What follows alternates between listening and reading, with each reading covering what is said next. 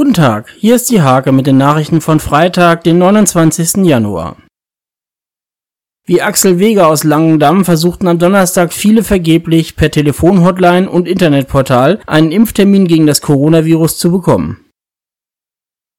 Viele Menschen haben Angst, unwissentlich ältere oder kranke Angehörige mit Corona anzustecken. Um Klarheit zu schaffen, bietet die neue Apotheke in Nienburg Antigen-Schnelltests an.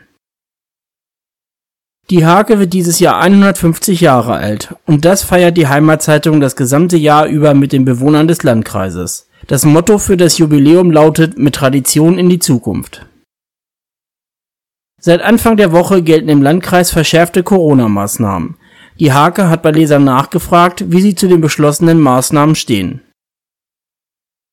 GWD Minden und Kreisläufer Justus Richzenhain gehen weiter gemeinsame Wege. Der 22-Jährige wird mit Lukas Meister und Joshua Thiele die Position am Kreis ausfüllen. Diese und viele weitere Themen lest ihr in der Hake vom 29. Januar oder auf www.diehake.de.